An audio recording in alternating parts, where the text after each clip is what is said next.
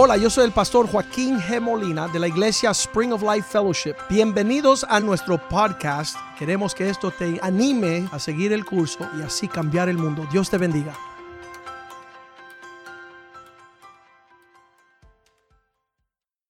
Estaba yo en el primer servicio bien conmovido en mi corazón por lo que está ocasionando en estos días. Um, la iglesia no puede ser y no fue llamada a ser, um, a ser intimidada primero porque Dios no nos dio un espíritu de temor. La intimidación viene del mismo infierno. De hecho, yo le dije a un hombre esta semana, cuando tú te sientes temeroso de algo, enfrenta ese sentimiento y haz lo opuesto. Si el temor te está tratando de ir a una dirección, te está tratando de dirigir tus pasos y tú sientes mejor ir en el camino de lo que te está intimidando, entonces dile al Espíritu, ese Espíritu, tú no te has invitado para dirigir mis pasos, ni tú vas a manipular la dirección en que voy a tomar. Yo voy a ir en, en la dirección de Dios. Um, David lo dijo de esta forma, tú vienes contra mí con espada y jabalina, pero yo vengo contra ti. Entonces tú vas en contra de ese espíritu, um, porque de verdad que casi siempre es que tú te quieres parar a hacer la voluntad de Dios y pararte a tener la voz de Dios. No te permita intimidar en estos tiempos. Son tiempos tenebrosos. La Biblia dice que la violencia va, va a aumentar, las tinieblas va a aumentar. Estábamos leyendo Isaías 60, versículo 1 donde dice que en los últimos días um, habrán gran tinieblas sobre la faz de la tierra. Y estamos viendo eso en nuestro tiempo como nunca antes. Vamos a ponerlo en pantalla, ese versículo, Isaías 60, versículo 1. Me ayudan los del equipo allá atrás. Y entonces la Biblia dice que gran oscuridad cubrirán a los pueblos. Y y como que esto está influyendo esta generación más que nunca en ese sentimiento súper torcido. Ah, pero eh, ahí está, ahí está, levanta y te resplandece porque la luz ha venido, la gloria de tu Dios ha nacido sobre ti. Mira lo que dice el versículo 2. Versículo 2. He aquí que, que tinieblas cubrirán la tierra, oscuridad las naciones. Pero lo opuesto es que está sobre nosotros una luz para que se vea y sea evidente la manifiesta gloria de Dios. Sobre ti será vista su gloria.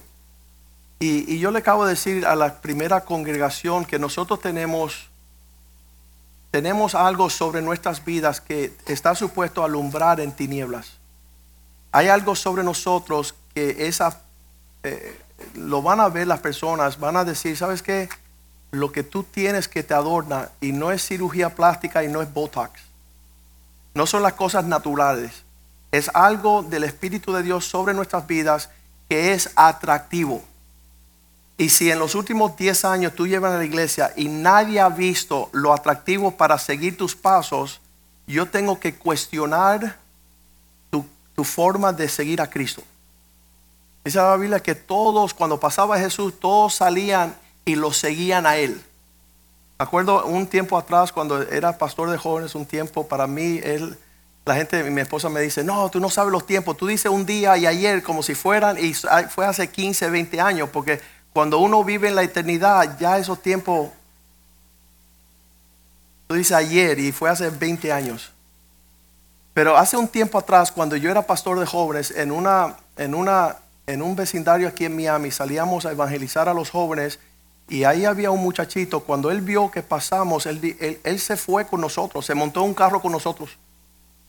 Y la gente le decía, pero tú llegaste a este vecindario con tus amistades, sí, pero lo que tienen ustedes yo lo quiero. Y ese muchacho nos siguió por años, por tres años, no se apartó de nosotros. Algo visible de la presencia y la realidad de Dios causó que él dejara sus redes y empezar a caminar con nosotros. Y eso, eso no es algo que tú puedes imponerle a una persona. Tú no tienes que obligarle a una persona a seguirte a la casa de Dios. Cuando vea la sonrisa, definitivamente te quiere seguir a la amargura donde tú estás yendo. No. Es un rostro que resplandece con la gloria del Señor. Cuando las personas palpan, dice que será evidente, será visible la gloria de Dios sobre tu vida. Y si tú estás tratando de imitar al mundo, si tú estás tratando de, de seguir los patrones y el high, te dicen la nota, tú estás tratando de, de- la sonrisa viene sobre tu vida cuando tú andas como los impíos.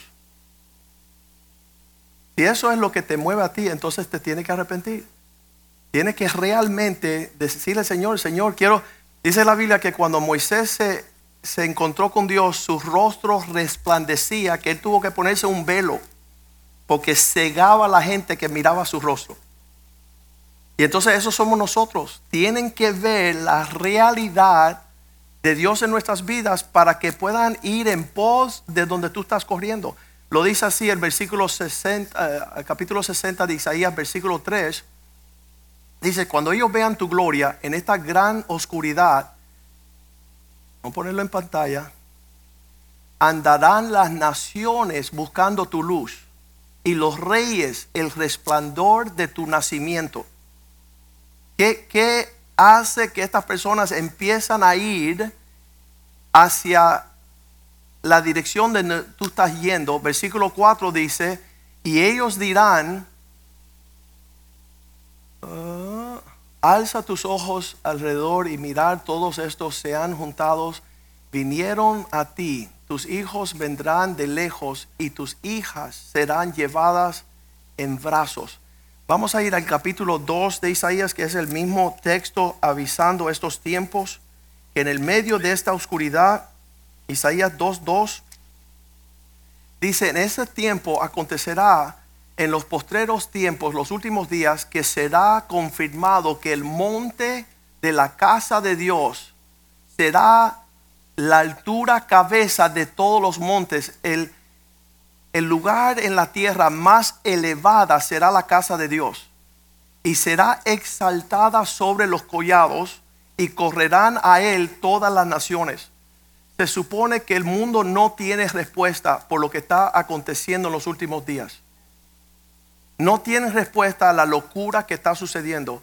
Ah, ayer estaba leyendo un pastor aquí en la, ciudad, 25 años de pastor. Su hija nació en el Evangelio y hoy de 38 años quiere ser un hombre. La única hija de un pastor quiere ser un hombre porque nunca vio la gloria del Señor en su hogar. Nunca entendió el Espíritu de Dios, nunca entendió a Cristo. Y hoy quiere ser varón, quiere ser hombre. Se cambió el nombre de Támara a Tommy. Y ahora dice, cuando entrevistan al pastor, el papá de él, de ella, le dicen, ve acá, ¿qué tú piensas de lo que está sucediendo? Dice, estoy orgulloso de mi hijo, que se está parando por lo que él cree. Y si esos son los pastores, imagínate cómo andan aquellos que dicen ser cristianos. Entonces no hay nada en el hogar que impacte a sus hijos con la hermosura de la presencia y el Espíritu de Dios como prioridad. Y los hijos andan más tostados y dicen que los hijos de los pastores son los peores cuando el pastor es un hipócrita y un religioso. Pero cuando es auténtico, los hijos aman servir al Dios de sus padres. Y que lo que tenemos nosotros no es una actuación. Mis hijos jamás han pisado una discoteca. Tienes 26, 25, 24 y 20 años la mayor, digo la menor. Ya son mayores de edad y no tienen ningún atractivo de ir a oler lo que huele el estiércol. No tienen apetito. Ven la gente en el mundo como comiendo estiércol a dos manos y mis hijos no tienen apetito Jamás mi hijos, ni mi hija ha tomado un vaso de cerveza en sus manos. No porque son religiosos, no porque yo soy religioso, porque ellos lo que tienen apetece tanto que no le interesa ir a probar el estiércol. Y las cosas, ayer estábamos, era ayer, sí, ayer estábamos en el campo de golf jugando con el pastor Jules y su hijo. Y ahí pasó un, y estaba yo en el carrito mío y pasaron dos muchachos y se, se bajan del carro y le dicen a la muchacha, dos cervezas, por favor. Y yo, cuando yo les lance lo que yo tengo, van a querer botar la cerveza y darse cuenta que uno puede tomar una pisada en una dirección que es, como no saben, hacen lo mismo que todos. Pero nada más que yo me acerqué y le dije, mira, quiero ofrecerle un regalito. El libro va a cambiar la historia de sus vidas. Porque le va a marcar una pauta donde van a poder ser campeones en este mundo y no pajuatos. No personas perdidas en el viento. Entonces la, iglesia tiene que ser llena de poder. Poder de lo alto para impactar con- contagiosamente a las personas que nos rodean nuestro lindero. Si nosotros no tenemos capacidad de impactar a aquellas personas que nos rodean, sean familia o amistades, si han pasado 20 años y nadie te está siguiendo, es porque tú no estás siguiendo a Cristo. Yo sé que un día en esta iglesia los améns van a gritar por la puerta, pero no se apuren, hay tiempo. Mira, la tribulación va a purificar un montón de gente. No se apuren, no se apuren. Es que tremendo cuando uno lo apuran, ¿verdad? Y ya tenemos el cuello, la espada, donde vamos a tener que decidir si estamos, somos en serio o no. Pero realmente son tiempos sumamente. Vamos a seguir leyendo ese versículo, Isaías 2, 2. la- El monte del Señor será el monte más alto, más grande que los collados. Dice, correrán a él todas las naciones. ¿Para qué van a correr las naciones al monte de la casa de Dios? ¿Por qué van a correr? ¿Sabe por qué? Porque no tienen respuesta. No tienen respuesta a lo que está sucediendo hoy día. Y yo quiero que usted diga, yo soy la respuesta. Dígalo. ¿Cómo que tú eres? Porque tú conoces a Cristo. Tú, tú eres la respuesta de la locura que está sucediendo. Yo le dije la historia que sucedió esta semana. Lo dije el miércoles, creo. O si no, el domingo pasado. El que me viene a poner la herradura a mi caballo, entonces un caballito, el Señor me lo regaló. El hombre llega y él dice, mira, como yo te estoy conociendo por primera vez, él se llama Carlos, mira lo que me acaba de mandar. Y hace así, abre su teléfono y me muestra a una mujer desnuda. Dice, ve ella, ella está casada, pero ella dice que yo soy su Superman. Ah, qué bueno, le digo, te felicito. Deja darte un mensaje a ti también.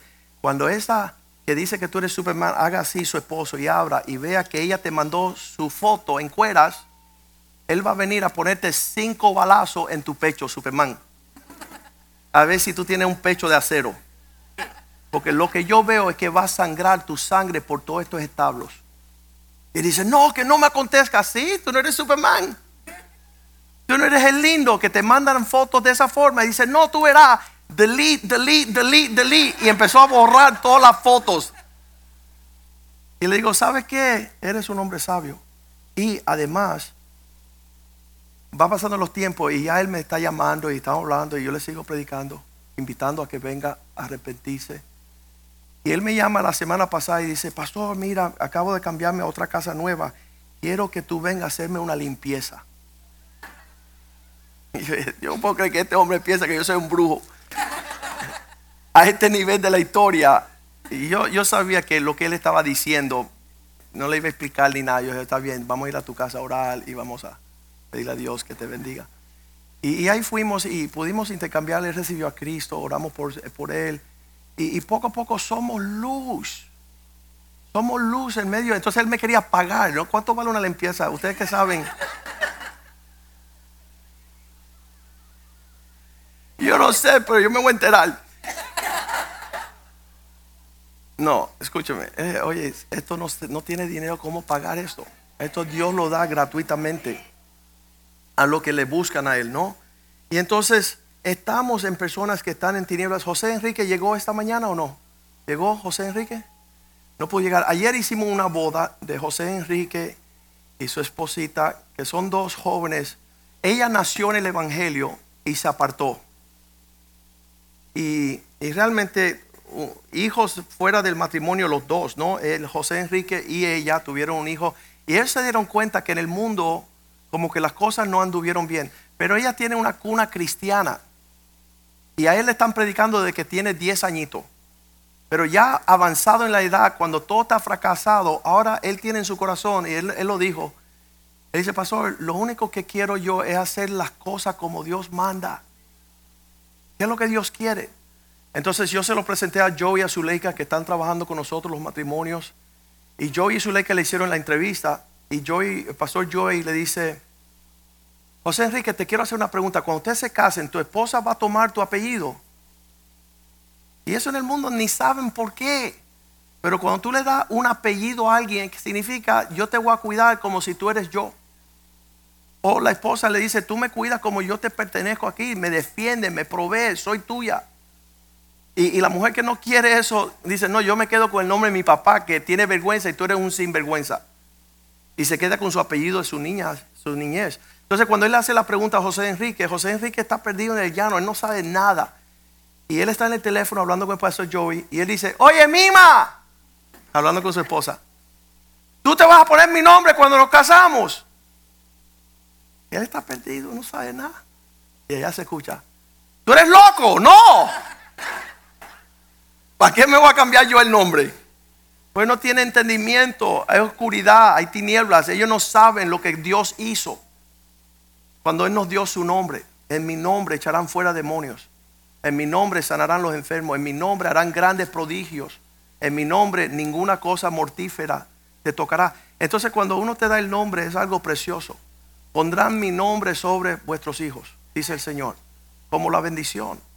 Pero en la rebeldía ni el hombre quiere dar su nombre, ni la mujer quiere recibirlo. Y es una locura como Hillary Rodham Clinton. Ella quiso el nombre de su papá porque no confió en el degenerado de su esposo. Entonces, en el reino de Dios es diferente. Y ahí fuimos a esta boda ayer. ¿Y sabe lo que faltaba en esa boda? Ahora que ellos están ya mayores, son adultos, ella se crió en el Evangelio. José Enrique no, aunque tuvo amistades que lo invitaban todo el tiempo, toda su niñez. Pero cuando llegan a la boda, lo que era ocurrente fue que no había papá de ambos lados. Ni el papá de José Enrique, que yo creo que se murió cuando era jovencito, ni el papá de la niña, de la mujer, de la esposa estaba ahí. Entonces lo único que había el semblante de un notario público. Y tú dices, ¿qué hace un notario público? Porque obviamente acaban de llegar a la iglesia y como no ha habido tiempo de, hacer los arreglos de bodas, ellos dijeron, no, nos vamos a casar como sea. Y, y la notaria público se paró allí a la ceremonia. No, nosotros fuimos de, respaldo, de testigo, de, de, orar por ellos y eso. Pero la notario público se para y dice, como dice la Biblia en el principio. ¿Quién sabe ya del principio ni de la Biblia, ni mucho menos? Pero están tratando de recibir la bendición de Dios haciendo ceremonialmente lo que no es con... Tiene que haber un pastor allí. Tiene que haber alguien que vive lo que predica, que está participando en la unión de dos personas que quieren hacerlo a la manera de Dios. Pero hemos perdido, entonces yo decía, qué tremendo el mundo. No quieren servir a Dios como Él manda, pero sí quieren las bendiciones como Dios manda. Y como no hay iglesia y no hay pastor y no hay papá, hay un destino orden completo a personas que no saben un norte. Ahora, qué lindo es que él quiso casarse, qué lindo que todos los que estaban ahí, la familia y todo eso, vieron que hay una luz. Hay, hay, claridad de pensamientos, de, de poder vivir como Dios manda. Pero ahí es donde vamos con la iglesia, que nosotros que estamos llamados a ser luz del mundo, ellos tienen un refán eso, ¿verdad? Ah, luz en la calle, oscuridad en la casa. Pero aquí es al revés. Llegamos aquí pensando que somos luz y cuando vamos para el mundo, cero. Conocemos más la música del mundo, las modas del mundo.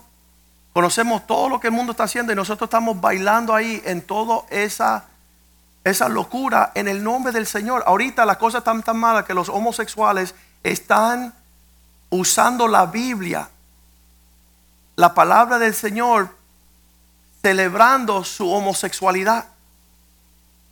Gloria a Dios, el amor de Dios, la gracia de Dios no conocen a Dios y no conocen a Dios porque la iglesia está tan torpe. Si ven allí, vamos a regresar a Isaías 2, versículo 4. Subiremos al monte. Mm. Vamos al 3.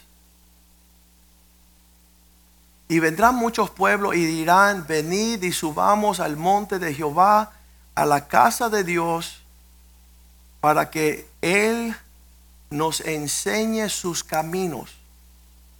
La enseñanza de los caminos del Señor es para que caminemos por sus sendas. Es tremendo que tú conozcas todo y no hagas nada. Es una, e, es una tragedia.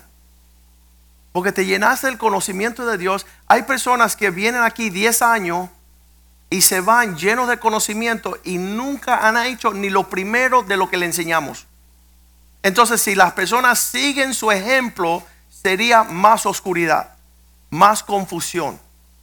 Por eso una persona que nace en una casa cristiana, que está yendo a una iglesia y no hay realidad de Cristo en ese hogar, ese es el lugar más caótico y perverso de la faz de la tierra. Cuando yo era abogado, ejerciendo mi carrera, llegaban las personas, y, usted sabe que muchos de ustedes llegaron allí y se les predicó a Cristo y vinieron a los caminos del Señor. Pero cuando llegaba un cristiano, y yo le empezaba a decir, mira, hay una esperanza. Se llama Cristo. Dice, no, ya lo tenemos. Hay una fe. Ya soy cristiano. Hay, y yo le decía, le señalaba el camino y ellos estaban en la tragedia de no vivir esta realidad. No había oportunidad de compartir con ellos nada bueno.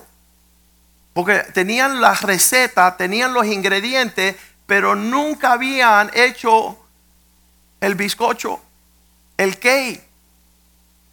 Tenían el conocimiento de la fe, tenían los, misterios, tenían la pero no había esa realidad. Entonces, qué triste que este mundo sigue en tinieblas, no porque las tinieblas son fuertes, sino porque no hay luz.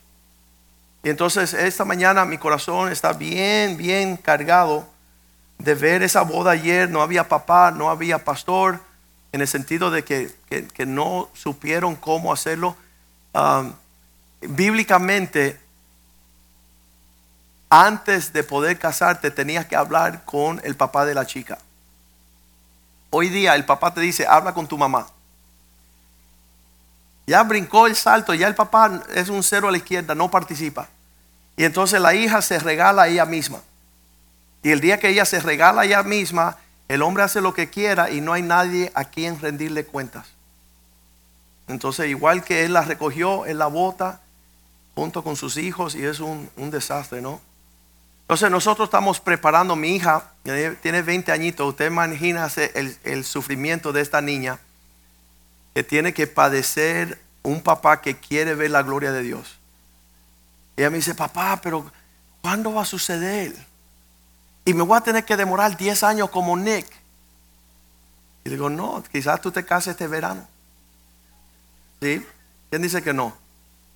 Que, Dios es tan maravilloso que ya Él tiene los planes para mi hija. Y que va a haber un príncipe que ama a Dios, que, que, yo no le tengo que arrancarle el cuello. Que no lo tengo que enterrar en los Everglades con los cocodrilos.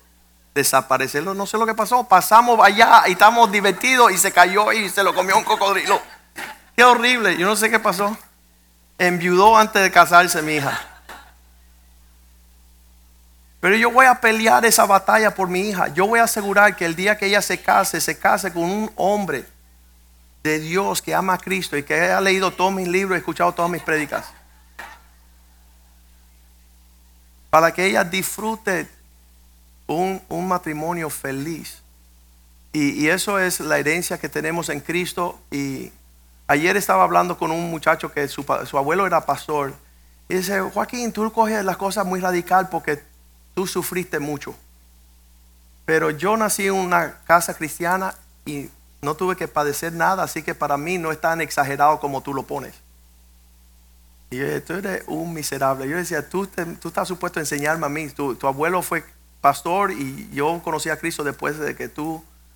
Y anyways, la gente que parece que, pueden estar en un medio ambiente de... Se llama tibio. Y, ¿sabe por qué son tibios? Porque no han escuchado, y yo lo traje esta mañana porque creo que parte de lo que Dios me manda hacer es advertirle a su pueblo Y los pastores hoy día no están advirtiendo, ni siquiera están predicando el Evangelio. ¿Sabes que muchos pastores se preocupan cómo van a comer y cómo van a beber? Así que no son, no están dispuestos de trazarle una línea a nadie. Entonces, todo lo que quieran pueden entrar a la iglesia y todo lo que quieran puede salir de la iglesia.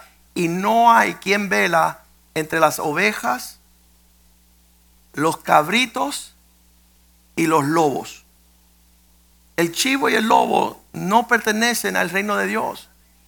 Y tú dices, ¿y quién es el chivo? El que está chivando siempre. El que no entra a seguir al pastor, ni escucha al pastor, ni se deja dirigir por un pastor. Él tiene su propia mente, su propio entendimiento, su propia medida, y entra y sale y va y viene como a él le da la gana. No te puede señalar una persona que él honra, ni respeta, ni obedece. Entonces, en ese sentido, yo digo estas palabras. Si estoy de pastor y si existe una realidad y yo no la comparto a la grey, al pueblo de Dios, yo detengo la habilidad que usted arregle el camino. Porque estamos en este lado de la eternidad para hacer todo lo que le agrada a Dios para ya escuchar bien hecho siervo fiel. Pero si en este lado de la eternidad nadie nos dice y nos marca los tiempos, tú no sabes, en, en la Biblia hay un acontecimiento donde Dios le dice a Moisés, traza una línea y que todos los que están a favor de ti, que se paren delante de ti. Y los que no están, que se paren del otro lado de la línea. Para yo distinguir entre el pueblo mío y el que no es pueblo mío. Y obviamente hubo un gran grupo de ancianos en Israel que pensaban que ellos tenían el derecho de mandar igual que Moisés. Y los que no se pusieron detrás de Moisés, dice que se le abrió la tierra y se los tragó vivos y fueron para el infierno. Eso no fue impíos, eso fue el pueblo de Dios que salió de Egipto, fueron salvos, fueron rescatados, tenían promesas de la tierra que fluía de leche y miel. Pero en el camino no creyeron, desobedecieron y perecieron en el camino. Entonces, esta mañana yo, digo, hay una dirección eterna. La dirección es como una, una, un territorio postal. Ahí, ahí, ahí, es un sitio en la eternidad que se llama las tinieblas de afuera. Y las personas ni saben lo que es la tiniebla de afuera. Pero dice la Biblia que las tinieblas de afuera son para aquellos que Dios mandó a hacer luz que no quisieron brillar. Fíjate qué, tenebroso es, porque todo el mundo le achaca al pastor, tú tienes que ser el que marca la pauta, pero nosotros podemos estar en dos aguas. No, my friend. Tú tienes que cruzar tanto en ser luz que tú te distingues de aquellos que no van. Escuchen esto, Mateo capítulo 8, versículo 12. Dice, los hijos del reino serán lanzados a las tinieblas de afuera. Allí será el llorar y el crujir de dientes. Dice, yo no quiero ir allí. Yo no quiero ni llorar, ni yo quiero, escúchame, solamente una vez en mi vida, tengo 53 años, estuve en un medio ambiente, un clima bien tenebroso, donde metía miedo. Y empezó, mis dientes empezaron a, ponerse nervioso y, y yo nunca había sucedido, nunca había estado en un ambiente tan, de tanto miedo y tanto susto que tu propio cuerpo empieza a reaccionar. Y ahí dice Jesús, en ese lugar de las tinieblas de afuera habrá el llorar y el crujir de dientes. Cuando tú sales de una piscina a veces hay tanto frío, empieza el frío empieza a hacerte mover tu, sabes, eso sucede cuando hay frío, pero en el infierno no hay frío. Este crujir de dientes es consecuencia de estar en unas tinieblas tenebrosas. La Biblia le llama las tinieblas de afuera. Usted hace bien en preocuparse de que ya que Dios te llamó a hacer luz, que tú no termines en las tinieblas de afuera. Y tú dices, ¿y cómo es eso, pastor? Bueno, vamos a leer otra vez Mateo 22, versículo 11. Cristo hace la parábola de los tiempos en el reino y dice, respondió Jesús, entró el rey para ver los convidados a la boda y vio allí un hombre que no estaba vestido de boda. ¿Cómo, cómo llega el cielo en el ambiente donde están los invitados? Obviamente no es la novia, pero él está invitado, él, está allí entre los invitados.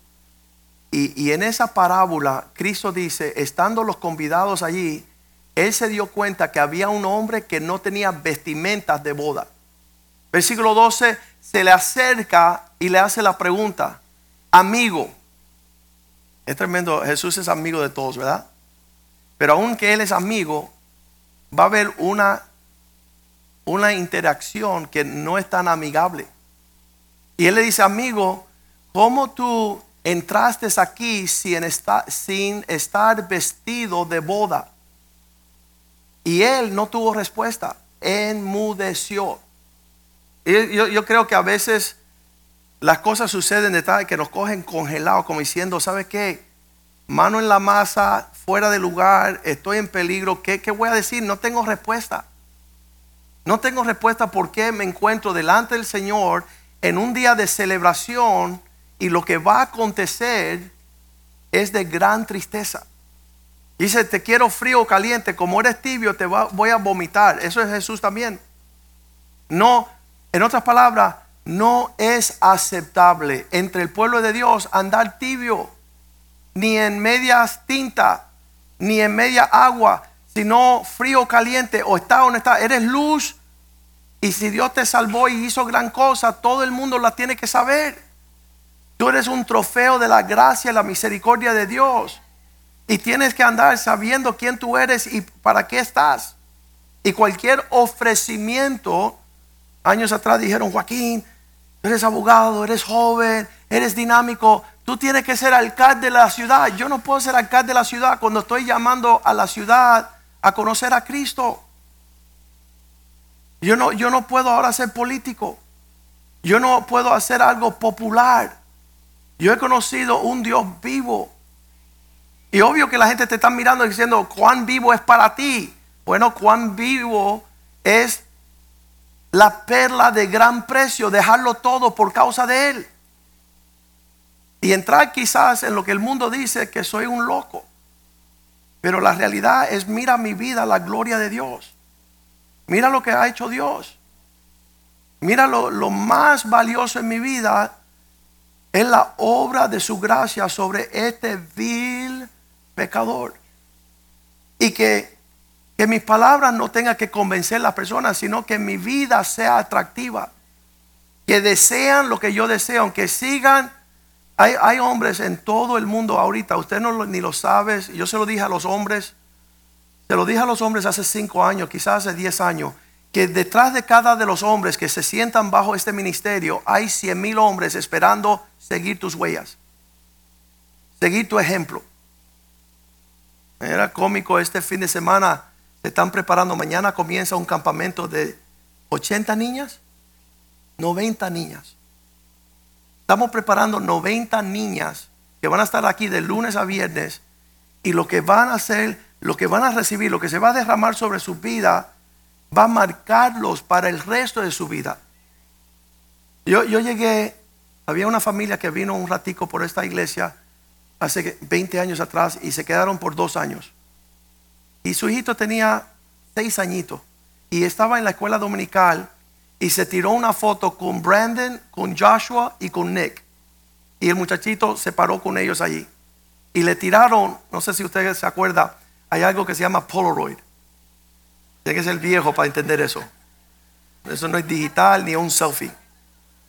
Ese antes del selfie. Se tiró un Polaroid cuando tenía seis añitos. Yo no sé cómo Alguien les regaló su foto un día que estaban haciendo actividad en la escuela dominical. Ok, pasan 20 años. 20 años pasan y yo voy a Houston, Texas. Eh, tengo una conferencia de hombres allí y él está congregado con sus padres ahí por los últimos 10 años. Y ese pastor, quiero mostrarle algo. Tiene 26, 22 años en entonces. Saca de su bolsillo una foto vieja, gastada, lavada, llovida, tormentas, y dice, mira, el mejor tiempo de mi vida. El mejor tiempo de mi vida fue los días que me congregué con tu familia y tus hijos en nuestra niñez, allá atrás, recibiendo algo auténtico. No pasa el tiempo, pasan tres años y llegó la semana pasada. Y llegó aquí y habló con mi esposa, sacó su celular y le tiró una foto al Polaroid. Y ahora le mostró a mi esposa el Polaroid, los mejores días de mi vida. Entonces, estamos marcando las generaciones con algo auténtico. Nunca más van a poder recibir lo mentiroso, la imitación de lo que es real. Mis hijos nadie le puede hacer un cuento. Ya son hombres y mujeres y la tienen bien fichada. Y, la palabra de su padre no es sí, ni no, ni tal vez. Su sí es sí, su no es no. Ellos conocen, conocen a su Dios, son predicadores todos ellos. Realmente, hasta mi hija dice, ¿sabes qué? Me la hiciste difícil. Ahora no me puedo ir con cualquier pajuato. Porque tengo las medidas de alguien que es un campeón. Y quiero un campeón. Y voy a esperar un campeón. Y entonces en todo esto estamos en unos días bien peligrosos. Estamos en, tiempos, yo le decía a mi esposa hace dos semanas, le dije, mi amor, yo estoy súper preocupado. Nosotros estamos marcando una pauta que nos hace sentir como extraterrestre. Estamos levantando la medida de la excelencia como a Dios le agrada, no como el hombre quiere. No como el hombre quiere.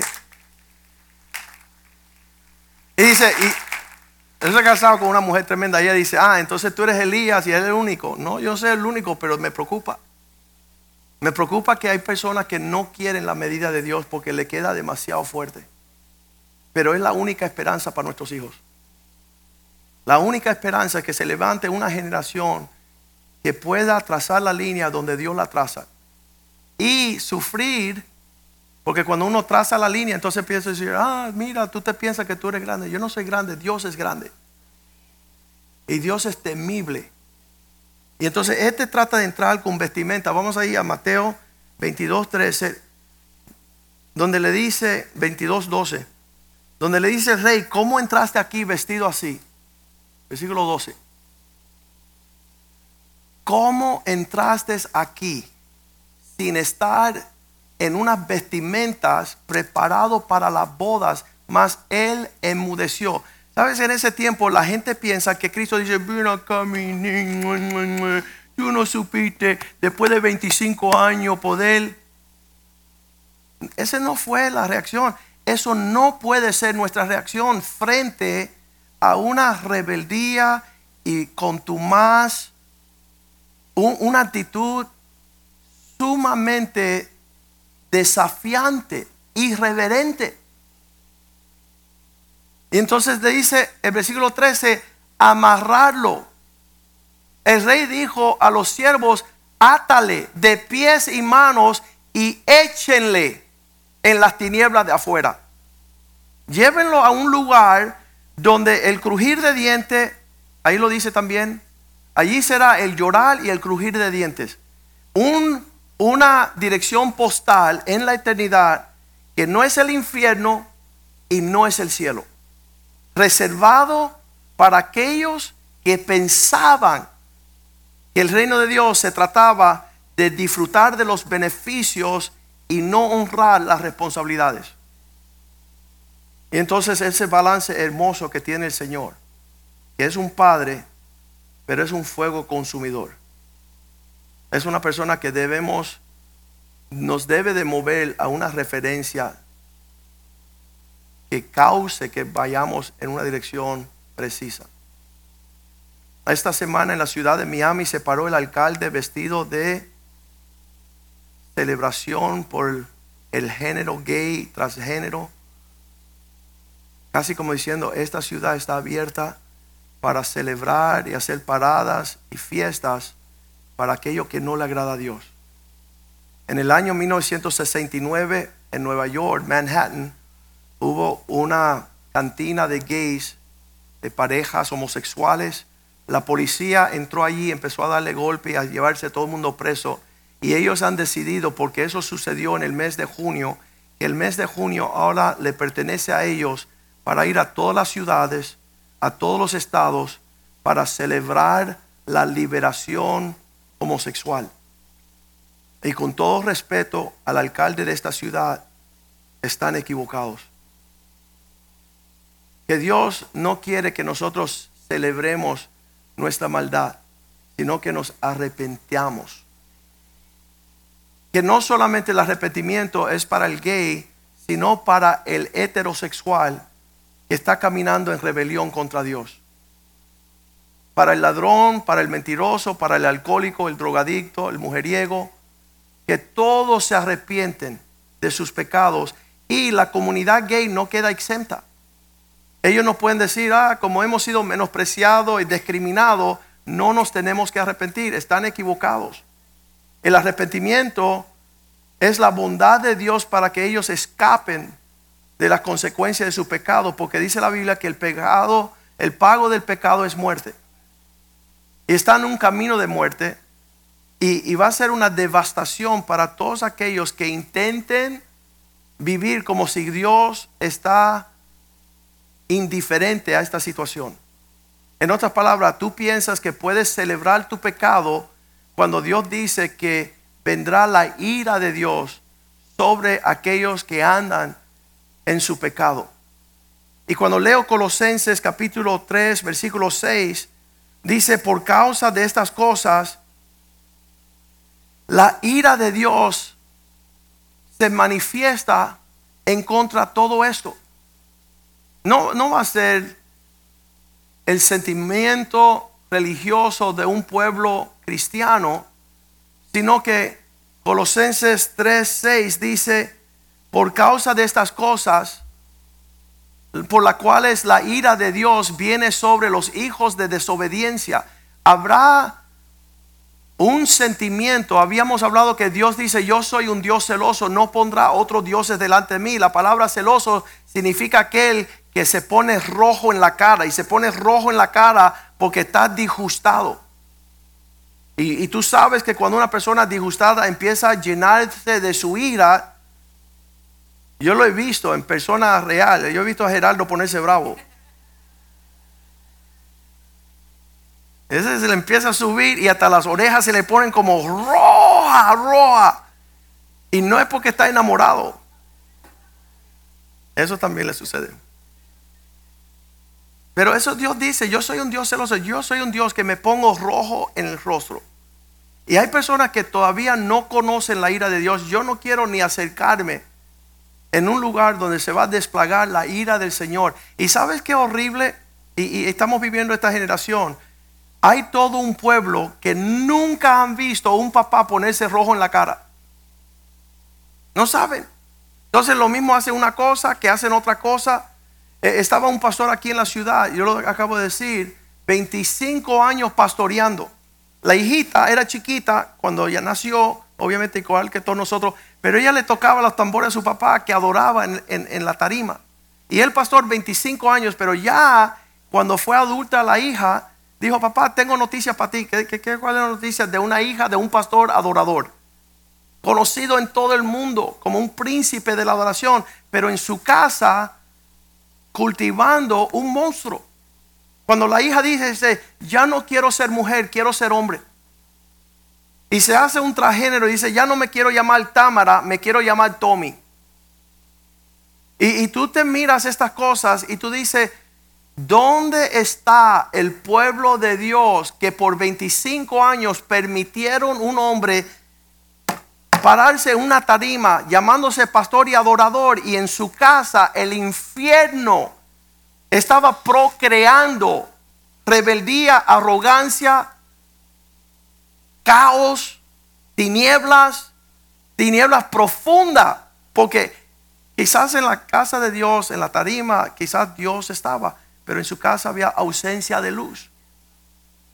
No había, yo le digo, una mujer que vive en una casa que aborrece a su esposo, no le gusta ser esposa. Hay muchas que ni saben ser esposa. Nunca vieron una esposa. No sabe ser mamá. No, no ha entrado el Espíritu de Dios a ese hogar, a, ese corazón. Le acabo de decir a una mujer el viernes. Ella lleva 10 años aquí en la iglesia. Quizás un poquito menos, 8 años. Y le digo, dale la oportunidad a tus hijas a ver una mujer virtuosa. No una mujer en la calle. Si, tú dejas que Dios sea Dios sobre tu casa, va a prosperar tu casa. Si tú te pones pantalones y tratas de ser el hombre de tu casa, lo que sucedió con la congresista Iliana Ross Letton, cinco presidentes, Reagan, Bush, Bush Jr., Clinton, Obama. Y cuando llega a su casa después de 25 años se encuentra un fenómeno. Que la niña que antes se llamaba, ¿cómo se llamaba la, la esposa de Naval? En la Biblia, Abigail. Abigail, qué nombre más lindo. Ahora se quiere llamar Rodrigo. Eso no es lo que queremos producir nosotros. Nosotros como el pueblo de Dios tenemos que producir aquellos que conformen la imagen de su Hijo. Cuando nos hablan hace cinco años me dijeron, pues tú, tú estás en contra de los trans. ¿Qué es trans ni trans? Sí, transgénero, trans esto, trans lo otro. Y le digo, no, transam. El carro de los 80 ya me encantaba el transam. Fuimos del transam a los transformers a los transgender. Y la Biblia nos dice en Romanos 12, versículo 2, que seamos transformados a la imagen de Cristo. Así que nosotros tenemos que ser los primeros transformados a la imagen de Cristo, por el Espíritu de Cristo, viendo a Cristo como en un espejo, sin velo, sin hipocresía, algo real que refleje la gloria de Dios llevándonos de gloria en gloria. Dice, no conforme a este siglo, sino transformados por medio de renovar vuestro entendimiento. Si seguimos pensando como el mundo, si el hombre que es cabeza de la casa, de, cabeza de la casa, su, su cabeza, dice la Biblia, toca las nubes, está tan elevados en las nubes que, que no hay dirección, no hay no hay convicción, no hay la voz de Dios en tu hogar. ¿Sabes por qué? Porque no está sujeto, no escucha, no respeta, no honra a nadie. El viernes llegó un pastor a esta iglesia hace cinco años y, todo se le hizo para acomodarlo y pueda, ser campeón y ayudarlo en todo. Mas sin embargo, un espíritu rebelde, desobediente, soberbio, arrogante, y, trazando la línea, trazando la línea, ya le estoy diciendo, ¿sabe qué? Ya el tiempo de tu gracia se pasó. Ya tú vas a seguir en tu maldad, pero yo no voy a persistir contigo en tu maldad para no causarle tropiezo a tu hijo. Que merita tener un papá que le está mostrando unas huellas y un ejemplo de cómo una persona debe conducirse en la casa de Dios. Y si yo te dejo seguir en tu necedad, tu hijo va a pensar que la iglesia es parte de la necedad. Que una persona puede llevar su, hijo al grupo de jóvenes a participar de todas las actividades de la iglesia, pero su papá ni viene a la iglesia, ni honra a la iglesia, ni respalda a la iglesia, ni obedece a los pastores. Y todo es feliz. Ay, Dios te bendiga, mi hermano. Qué, qué bueno que tú estás mal. No, ¿sabes qué? Ya ni tú ni tu hijo pueden participar. Y cuando tu hijo crezca, yo le voy a explicar el por qué. Porque la casa de Dios es un lugar donde hay orden, donde hay disciplina, donde hay unos parámetros que justifica que tú te conforme no a tu parecer, sino ser transformado. Para que rompas con lo que hicieron nuestros padres. En la boda de ayer no hubo padre. La notaria intentó hacer lo mejor que ella pudo. Pero hay mucho más en Cristo. Hay, hay, mucho más. Y yo me alegro mucho porque estaban todos los familiares y las amistades viendo lo que estaba aconteciendo. Y uno pudo más o menos mostrarle un norte. Yo sé que lo van a apreciar. Yo sé que ellos, el esposo y la esposa, están cansados ya. Se para la mamá de la novia y dice, mi hija se crió en el Evangelio, pero se apartó por muchos años. Y ahora está volviendo y yo me regocijo viendo a mi hija caminar en la dirección del propósito de Dios. Pero algo habrá en esa familia que no estaba el papá presente. Algo habrá sucedido. Pero nosotros tenemos que conocer estas cosas. La tiniebla de afuera, el lugar donde van los cristianos, Mateo 25, 30, que son los siervos inútiles.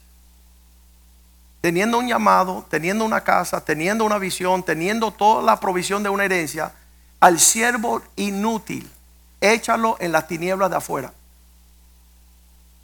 No es un impío, no es un no cristiano, es un siervo el cual no es útil. Y esto nos tiene que hacer mandar a correr.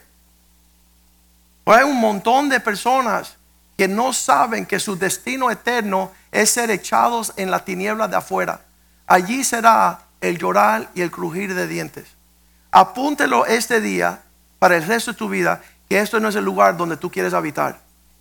Esto no es el lugar que tú quieres después de haber conocido a Cristo y gustado de su comunión y de su bondad y de su palabra y su principio, que usted termine siendo echado. Otra palabra que, que significa eso también es donde tiraban los bajos, los vasos que no se dejaban formar. Se llamaban the potter's field. Ahí es donde tiraron los remanentes de Judá, el, que trae, el traicionó al Señor. En español, ¿cómo se dice, mamá? ¿Cómo se dice Potter's Field? El campo del alfarero. Cuando el alfarero agarra un lodo y empieza a moldear y hacer un vaso útil para él, para llevar lo que él quiere sostener, dice que este tesoro está en vasos de barro. Estamos siendo formados para ser útil en la mano del Señor como perteneciendo a Él para su gloria, para su honra. Y no se deja formar para captar lo que Dios tiene como propósito. Dice que ya que no se deja formar, ya se endureció, ya no se permite sacar las piedras, no se permite laborar con mucha agua, va dando vuelta. Es tremendo, porque yo le dije a mi, le dije a mi sobrina anoche, estamos en celebración ayer, y le digo a Corín, Corín, no te salgas de la rueda del alfarero. No te salgas ahí, deja que te siga dando vuelta y moldeando, porque Él está haciendo algo hermoso de ti. No te frustres, no te canse, no te endurezcas. Deja que esas manos pueden, dice que cuando el alfarero está con el lodo, Él puede, Él, él lo moldea y lo va abriendo y ampliando para ser útil. Que de aquel que dice, no, aquí estoy. No me diga. Dice que se quebranta y se echa en el campo del alfarero, donde ahí no hay utilidad. Esas son las tinieblas de afuera. Qué horrible. Y, yo digo, ¿cuándo los predicadores van a predicar así? ¿Cuándo vamos a nosotros conocer las realidades de lo que está por acontecer y movernos en la dirección correcta? Me dice, si no eres frío ni caliente, vuelve a tus primeras obras. Él nos da la respuesta. ¿Por qué, por qué no regresan de donde cayeron para poder lograr el propósito de Dios? El tiempo es limitado. Tenemos un poquito de tiempo de poder entrar al propósito de Dios, cumplir nuestra generación en el propósito de Dios y salir de acá. Salir de acá. Y Dios está dándonos todos los cielos abiertos en este lugar para palpar estas cosas. Había un predicador que predicaba tal, con tanta realidad, tanta furor. Él tenía una predica que se llamaba Pecadores en las manos de un Dios iracundo, enojado. Dice que la gente se sentían que estaban cayendo al infierno dentro de la iglesia. Y eso causaba que la gente pudieran correr en un arrepentimiento. Cuando yo confronto a este hombre y le digo, ¿sabes qué? Tu comportamiento es tal que yo no voy a participar y ya no estás bienvenido a este lugar hasta que te arrepienta. ¿Sabes lo que él hace? Él no pide perdón, él no rectifica, él no dice, pastor, por favor, danos una oportunidad, queremos hacer lo correcto. Él dice, ahí en tu iglesia hay gente peores. Significa que él no se puede ver porque él se está comparando a los demás y los demás, él está súper bien. Pero él no se tiene que comparar con los demás, él se tiene que comparar con Cristo. Y ver que él tiene que entrar al propósito de Dios porque está haciendo tropiezo a su hijo.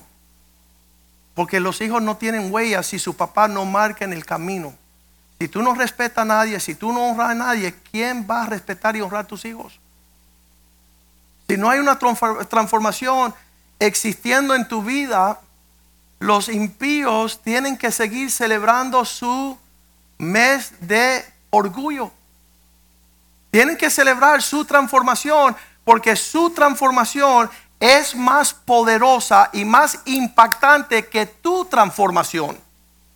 Ellos andan de hombres a mujer y de mujer a hombre y no se sabe cuál es cuál. Y los que están peor no son los que están en esa cuestión, los que están en el medio fingiendo ser hombres, pero no actúan como hombres. Encantó el testimonio. de está Leo? ¿Dónde está Leo? Leo anda por ahí, ¿no? Míralo ahí. Ayer dice Leo llegó hace como cuatro años con su esposa, eh, divorciándose de su esposa, pero con sus dos hijitos. Michael, que tenía edad, tres años, y la Gaby tenía año y medio. Y estaba en una devastación familiar. Y llega a un parque a jugar y se encuentra con Lian. Y Lian está allí con su nieto y le dice, qué lindos son tus hijos. Y él se quebranta. Él impío, no conoce a Dios. Pero él le dice a mi hermana, estoy perdiendo mi familia. La que tú dices que es hermosa, la estoy perdiendo. Y Lian le dice, tienes que hablar con mi hermano porque él es un experto en reconciliar familias. Y llega este hombre y dio una transformación, que es transgénero y extranjero, una transformación. El Espíritu de Dios sobre su vida. Y él dice, a pesar que no tengo esposa, voy a vivir como le agrada a Dios del cielo. Voy a darle un testimonio a mis hijos de un Dios vivo, de un Padre transformado. Y él empieza a hacer todas las cosas y habla, fast forward cuatro años. Había el, había el cumpleaños de, de dos añitos de Gaby hace cuatro años, ahora va a cumplir seis. Y el jueves están celebrando su cumpleaños y el papá está poniendo globos, piñata, cake, vaso, un tipo que no hacía nada en lo paterno. Pero ahora tiene el Espíritu de Dios, está moviendo en la excelencia de Dios y la ex esposa, la mamá de las criaturas, llega y se queda impactada con un transformado. Dice, ¿cómo este hombre, ahorita que yo lo dejé hecho cero, está levantando la gloria de Dios? Y dice, pastor, tú no sabes lo que me pasó. Yo estaba ahí en el medio de esa cuestión, friqueado, porque esa mujer no iba a llegar. Y llegó esta, iba solamente a estar un rato, se quedó todo el tiempo. Y cuando está viendo a este hombre, lo miras y diciendo, ¿en qué momento fuiste transformado? Yo te dejé como una niña y ahora eres un hombre. ¿En qué momento tú te paraste a ser un valiente, a pelear la batalla de tus hijos? Dejándole marcado un legado de bendición, de gloria, de victoria. Y en todo caso ese está sucediendo todas las cosas. Él está así abrumado, todo el mundo está. Y él dice, hace cuatro años, de acuerdo que el pastor dijo, el hombre de casa tiene que ser el líder, tomar las decisiones y marcar la diferencia a favor de sus familias. Y en esos momentos me acordé hace cuatro años cuando tú me dijiste eso y me levanté de repente, digo, a cortar el key. Como es el momento ahora. Y la esposa dice, wow, ¿qué pasó aquí? Y entonces él se sonríe conmigo y dice, ¿sabe por qué papá, pastor dice eso? Porque hay un padre en casa ahora.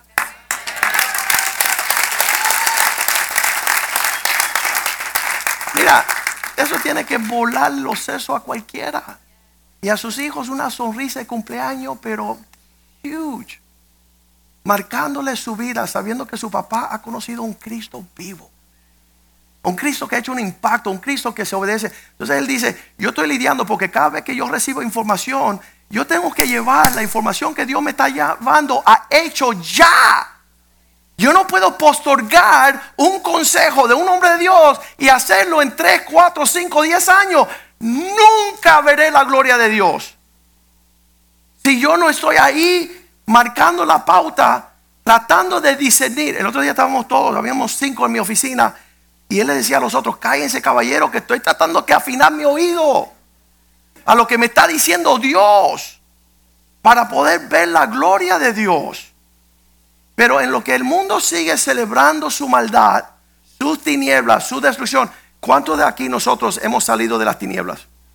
¿Qué cuento nos van a decir a nosotros? ¿Qué cuento nos van a decir que de celebrar lo que el diablo disfraza? Qué horrible. En la mente de ellos dice Proverbios 23, 7 que así como creen en su corazón, así llega de ser. Entonces todo eso es lo que entra el corazón. En la mujer que se quiera ser hombre es que Satanás le robó la gloria de ser mujer. El hombre que quiere ser mujer, Dios le robó la identidad sí, el diablo le robó la identidad de lo que Dios quería que se formase. El transgénero no es una degeneración, es una regeneración. Estamos siendo cada vez más glorioso en el propósito, pensamiento y palabras. Una vida digna de imitar.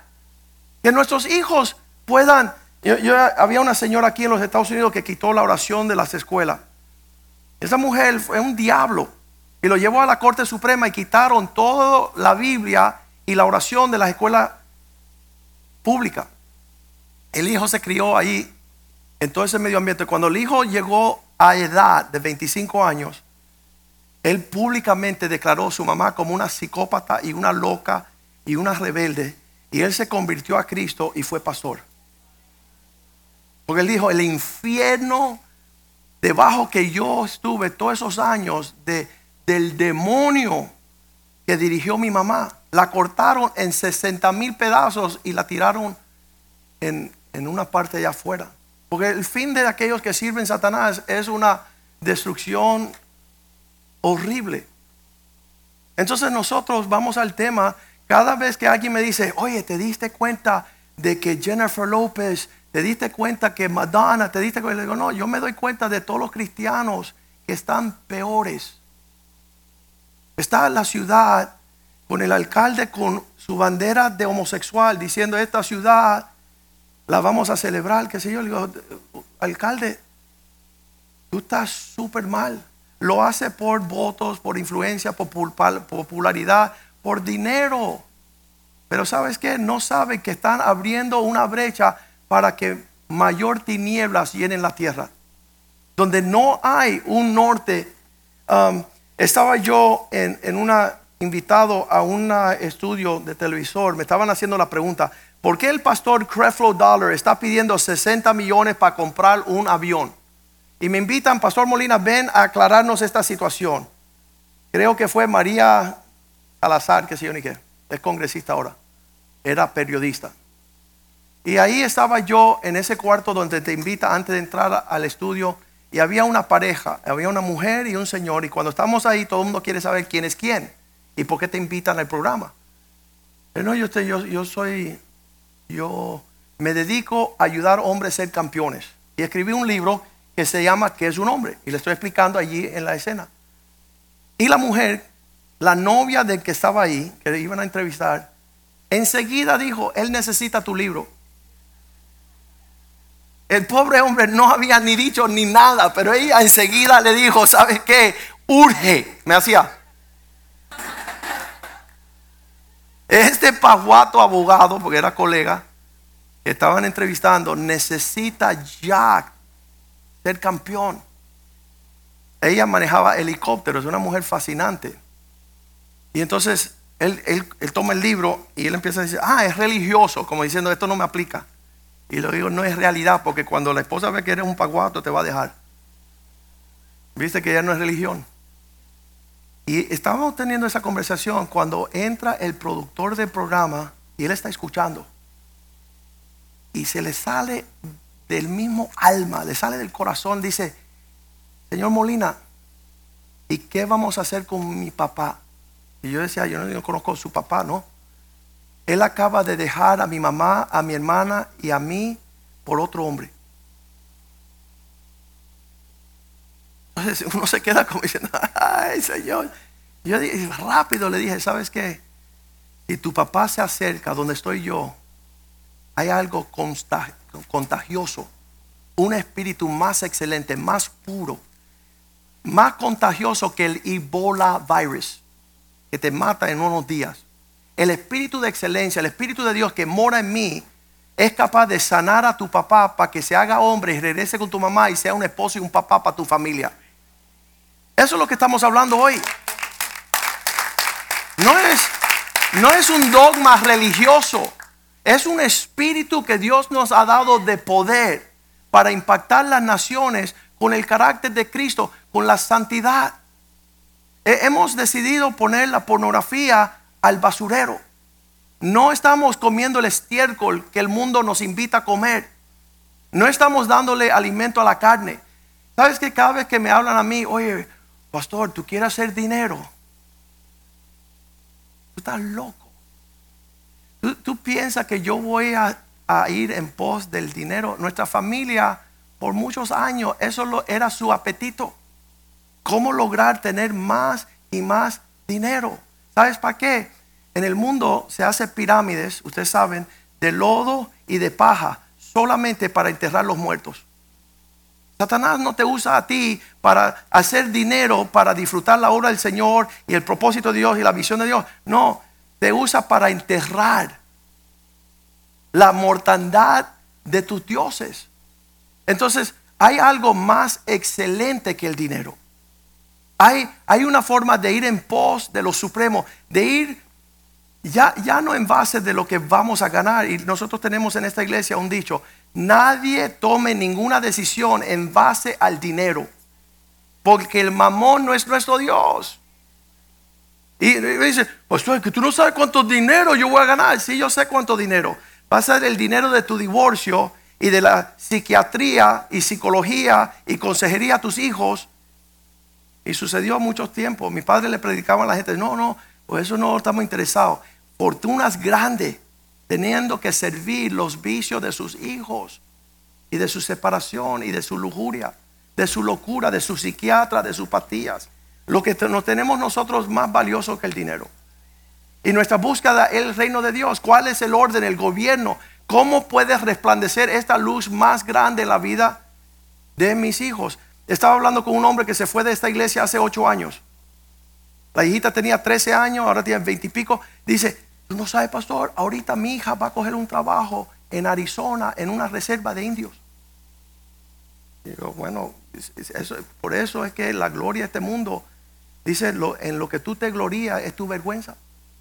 Porque podía estar ella casándose con un hijo mío viviendo una gloria.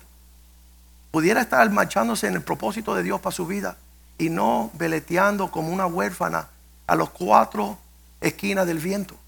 Es triste. Y sabes que todo en la casa es una bruja. Mujeres rebeldes, desobedientes. Mujeres que no tienen una, un peso espiritual para gobernar. Lo, lo tengo aquí. Ustedes saben que yo siempre Dios me está dando. Ruth 1.16. Dice, ¿cuál es la medida de entregar mi hija? Mi hija tiene que encontrar a alguien a lo cual ella puede decir, tu Dios será mi Dios, tu casa será mi casa, tu familia será mi familia. ¿En qué te estás metiendo? ¿En qué tú estás introduciendo a tu hija? Respondió Ruth, no me ruegues que te deje, ni me aparte de ti, porque a donde quieres, quiera que tú vayas, fueres, allí yo iré.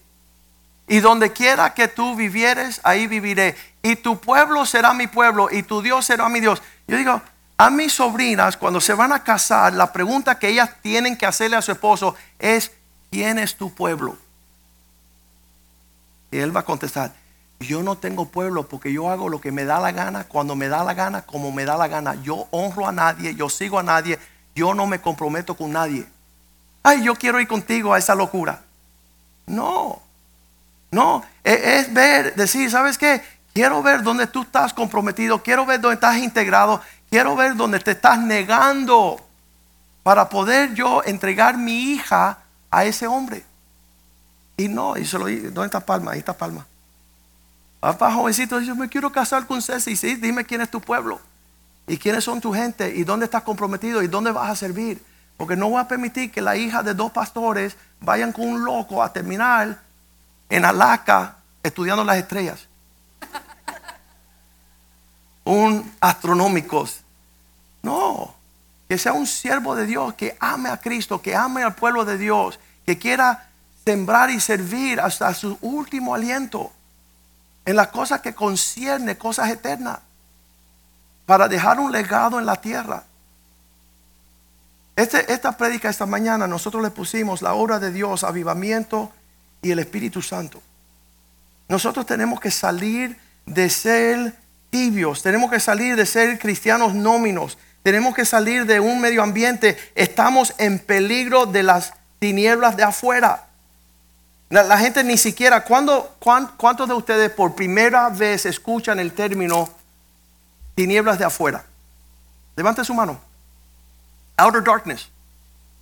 El destino eterno de los que son llamados ser cristianos, pero no alumbran. No tienen luz. No están caminando dignos de un ejemplo a la próxima generación, de tener huellas.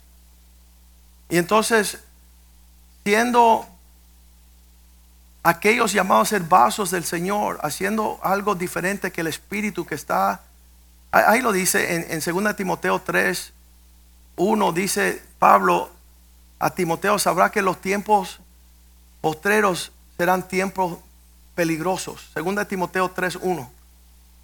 En los últimos días serán tiempos, también debes saber esto, que en los postreros días vendrán tiempos peligrosos. Tú dices, ¿y qué es el peligro? el clima, la sociedad, la economía, la política. No. Peligroso, versículo 2 dice, porque el hombre será amador de sí mismo. Porque habrá hombres amadores de sí mismo. ¿Sabe lo que yo le digo? Un hombre amador de sí mismo, un egoísta. Un hombre que andan sin la cruz. Cuando mi hijo tenía 12 añitos, ustedes lo saben, porque muchos de ustedes lo vieron, Nick el mayor cumple 12 años y dice, papá, ya tú no me vas a llevar a que me corten el pelo. Porque cuando yo lo llevaba a cortar el pelo, yo decía a mis tres hijos, dale el corte de Billy Graham. Ni de los Beatles, ni de los Bee Gees, ni de Elvis Presley. Yo quería el corte de un siervo de Dios. Le decía, mira, hay estos tres que lucran como Billy Graham. Se llama el corte del caballero. Es el clásico de todos tiempos. Ahí no hay nada. Eso, es un caballero. Y entonces en esa cuestión, él dijo, papá, ya tú no me vas a dar ese corte de Billy Graham. Yo ni lo conozco, dice ya. No importa. Que lo conozca tu papá está bien. Escucha. Él dice, ahora hay una moda. Y es el kikiriki parado. Hay un tipo por ahí que está viviendo la vida loca, se llama Ricky Martin. Y todo el mundo anda aborotado con un ahí y los pelos parados. Y yo, acá está bien, pelos parados. yo tengo que esperar, porque yo no voy a imponerle a mi hijo a la fuerza para golpear su espíritu. Pero le tengo que ministrar a su corazón. Y espero los tiempos y le digo, Señor, dame una palabra para mi hijo. Y en una ocasión, cuando él ya andaba como tres meses con el pelo así, le digo, ven acá, Nick, día de ánimo. Le digo, ¿tú sabes quién seguimos a nosotros? ¿Quién nosotros seguimos? Y ella es un pilar, es un tipo súper... Dice, sí, papá, nosotros seguimos a Jesús. Ah, qué bueno, que tú sabes quién seguimos como familia, yo y tú y todo eso. Y dice, ven acá, ¿y cuál fue la actitud de Cristo? Dice, papá, él se negó a sí mismo. Él le dijo a Dios, no se haga mi voluntad, más se haga la tuya. Él se negó a sí mismo. Le digo, bien, bien el puntaje. ¿Sabe la historia? Y le digo, ahora vamos a ir un paso más. Seguimos a Jesús, Él se niega a sí mismo. ¿Tú crees que tu papá le sigue a ese nivel de negarse a sí mismo lo que él quiere hacer? Y Nick Pilas, súper brillante, dice, sí, papá, tú acabas de dejar tu carrera de abogado. Y yo sé que a ti te gusta ser abogado. Bien. Ahora, tú entiendes, si seguimos una persona que se negó, tu papá se está negando. Y yo sé que tú quieres hacer muchas cosas, pero si vamos a seguir a Jesús, te estoy pidiendo que tú te niegues de lo que tú quieres. Y él dijo, papá, yo acepto lo que tú me estás diciendo. Se le llenaron los ojos de agüita y una lágrima grandísima le salió del ojo.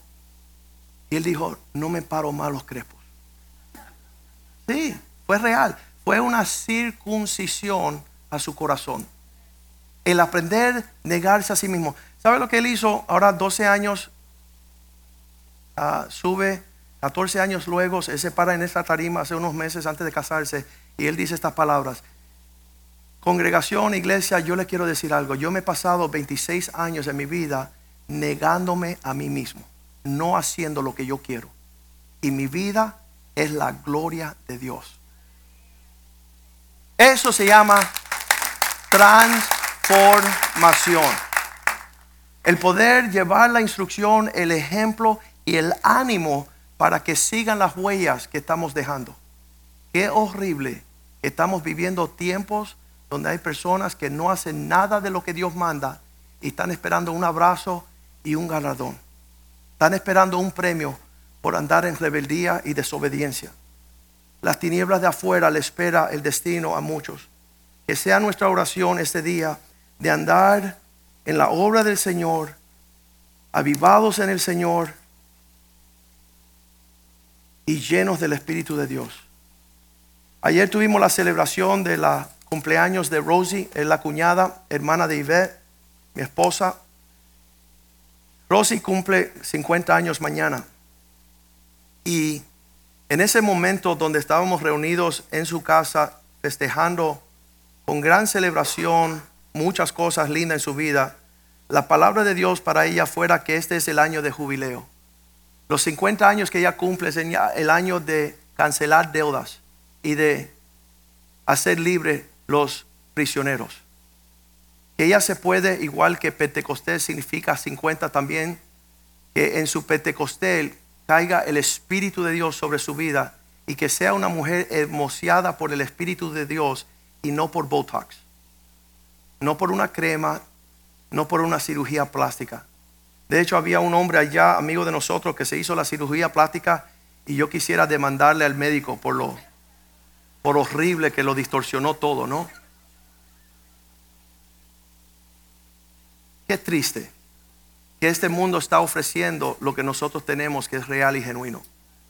Qué triste que están celebrando paradas de transformación transgénero, pero no están celebrando lo que Dios ha hecho en nosotros a través de su Espíritu.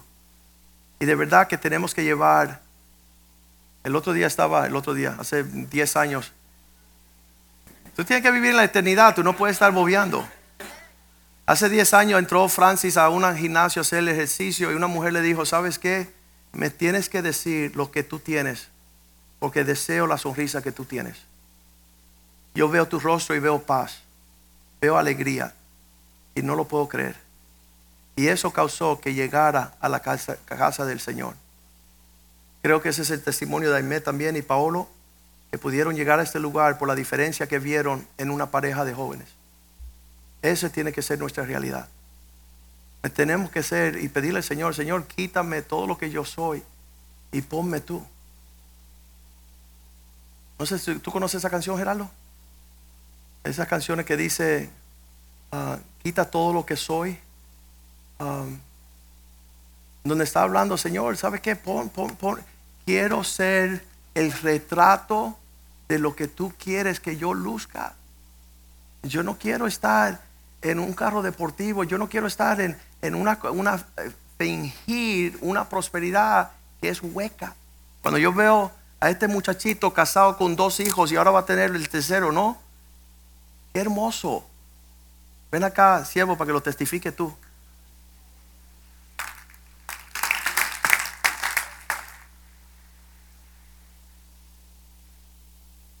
Cuando conocimos al señor Naranjo, este hombre estaba más perdido. Ven para acá. Más perdido que, que una bala sin rumbo. Y, Dios lo ha vestido de, una gran honra. Hace como tres años, cuatro años, llegó a la oficina y dice, pastor, me voy a tener que mudar para el norte porque aquí no hay esperanza. Digo que tú estás loco. Quédate aquí y ve la gloria del Señor. Y ahora está en número tres. Cuéntanos, ¿qué está sucediendo?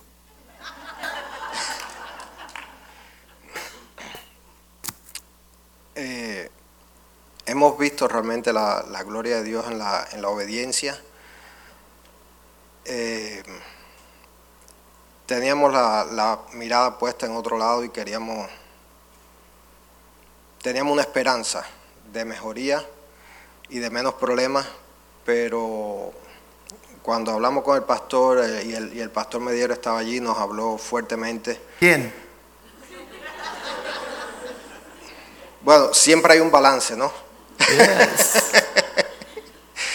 y entonces, gracias a Dios, pues sí pudimos eh, eh, escuchar la, el consejo amable. ¿Viste qué diferente? Y le dimos la oportunidad a Dios de, de manifestarse en nuestras vidas y entonces salimos de, de vivir apretados hasta que Dios nos dio una casa en muy poco tiempo. Logramos comprar la casa, ahí inmediatamente nació nuestro varón y la casa parece que tiene algo porque ahora en la pandemia también ahora tenemos, mi esposa está embarazada de nuevo, así que... Hay agua en el agua, agua, hay algo en el agua. Aunque también tengan cuidado porque eso es algo que hay en esta iglesia, ¿no? El mínimo es cuatro, esa es la cuota. Exacto. Eh, pero bueno, entonces sí hemos visto la gloria de Dios aquí y, y es verdad que hay una bendición en la obediencia. Pero di la parte que tuviste que mandar a tu esposa a trabajar. Esa es la parte más importante, porque había que proveer de verdad. Y Dios no puede, porque Dios estaba con las manos amarradas y no es... Dilo, dila esa parte. Bueno, sí, la, la mandé a trabajar a la casa porque es que no, alguien tiene que atender la casa, yo no podía hacerlo todo. Ah, viste, ahí está, ahí está. Y Dios sí prosperó y abrió puertas y entonces ha, ha habido mucha mejoría y, y tenemos esperanza de que Dios va a continuar haciendo su obra. Amen, felicidades. Disfruta tu familia. Padre, te damos gracias, oh Dios, por tu bondad en este lugar. Sana nuestros corazones, nuestra mente, nuestro proceder. Queremos vivir para tu gloria, Señor. Queremos ser llenos de todo tu propósito, la sustancia de aquello. Dice que los cielos y la tierra pasarán, mas aquellos que hacen tu voluntad permanecen para siempre, oh Dios. Que nuestros hijos tengan una casa, tengan una visión, tengan una claridad, que tengan una familia, que entiendan lo hermoso de toda esta provisión y tesoros que tú has provisto, Dios, por tu misericordia. Que seamos tu pueblo en la tierra, que seamos mayordomos de todo lo que tú depositas en nosotros. Gracias por nuestras esposas. Gracias por el regalo de nuestros hijos. Gracias que ellos tienen una esperanza, tienen un porvenir, pueden ver claramente el futuro que tienes para ellos de bendecirlo, de riquezas, de provisión por tu bondad, Señor. Que nunca nosotros pongamos nuestras vistas en las cosas naturales. Que no ponemos nuestra confianza en aquello que la tierra ofrece, sino que levantemos nuestros ojos a los cielos, de donde viene nuestro socorro. Nuestro socorro viene de Dios, el que hizo los cielos y la tierra. Señor, sana nuestra ciudad, que vuelva a ti. Danos líderes que no se avergüenzan de pararse por el Dios del cielo. Danos gobernantes, oh Dios, que agradan y guardan tu palabra, Señor. Señor, que la oscuridad que está en nuestros medios no sea más poderoso de la luz.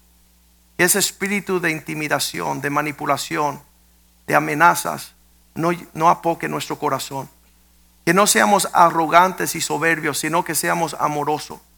Seamos un pueblo feliz, alegre, con gritos de júbilo y de salvación en la tienda de los justos. Pedimos que nuestros hijos sean poderosos en la tierra. Que su testimonio hable, Señor, del Dios de sus padres. Quita la rebeldía, quita la desobediencia, quita lo contumaz de andar haciendo nuestra propia voluntad. Que la cruz sea el centro de todo lo que hacemos. Que exista un pueblo en los últimos días llenos del Espíritu de Dios que camina con sus cabezas en alto. Que no se avergüencen de ser tu pueblo. Que tengan respuesta en las encrucijadas de la vida. Que nuestros hijos se paren a no ser avergonzosos de honrar a sus padres, de obedecer la casa, de guardar las normas. Que en esta casa se levante un pueblo que te quiera agradar, que te quiera honrar, que quiera caminar en pos de lo supremo. Pedimos, oh Dios, que en los próximos días, semanas y meses, estemos listos para tu regreso. Que seamos como tu novia vestida de ropas limpias, gloriosas, sin manchas, sin arruga, sin ninguna otra cosa que marchite el testimonio de lo que tú estás formando. Que nuestra hermosura sea nuestro Dios. Que el reflejo de tu gloria sea a cara descubierta. Quita todo espíritu de religiosidad que nos hace actuar una forma dentro de estas cuatro paredes y actuar como impíos fuera de estas cuatro paredes.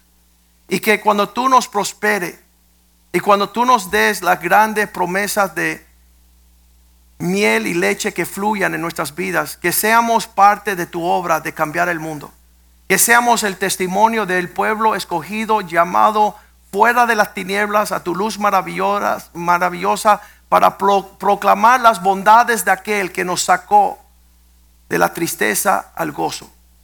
Sana nuestro corazón, sana nuestra mente, vuélvenos en sí, volver a la casa del Padre, Señor. Enséñanos a ser tus siervos. Te glorificamos, te bendecimos y te damos gracias por tu misericordia y tu obra en nuestro medio. Te damos gracias por el ánimo pronto de ver testimonios de personas que obedecen y andan en los negocios de su Padre. Te glorificamos y te bendecimos por lo que hemos escuchado hoy. Que tenga su buena obra en nosotros y que le dejemos un legado de bendición y de prosperidad, de paz y de gozo a nuestra descendencia. Te lo pedimos en el nombre de Jesús. Y el pueblo de Dios dice amén, amén y amén. Salúdense en el.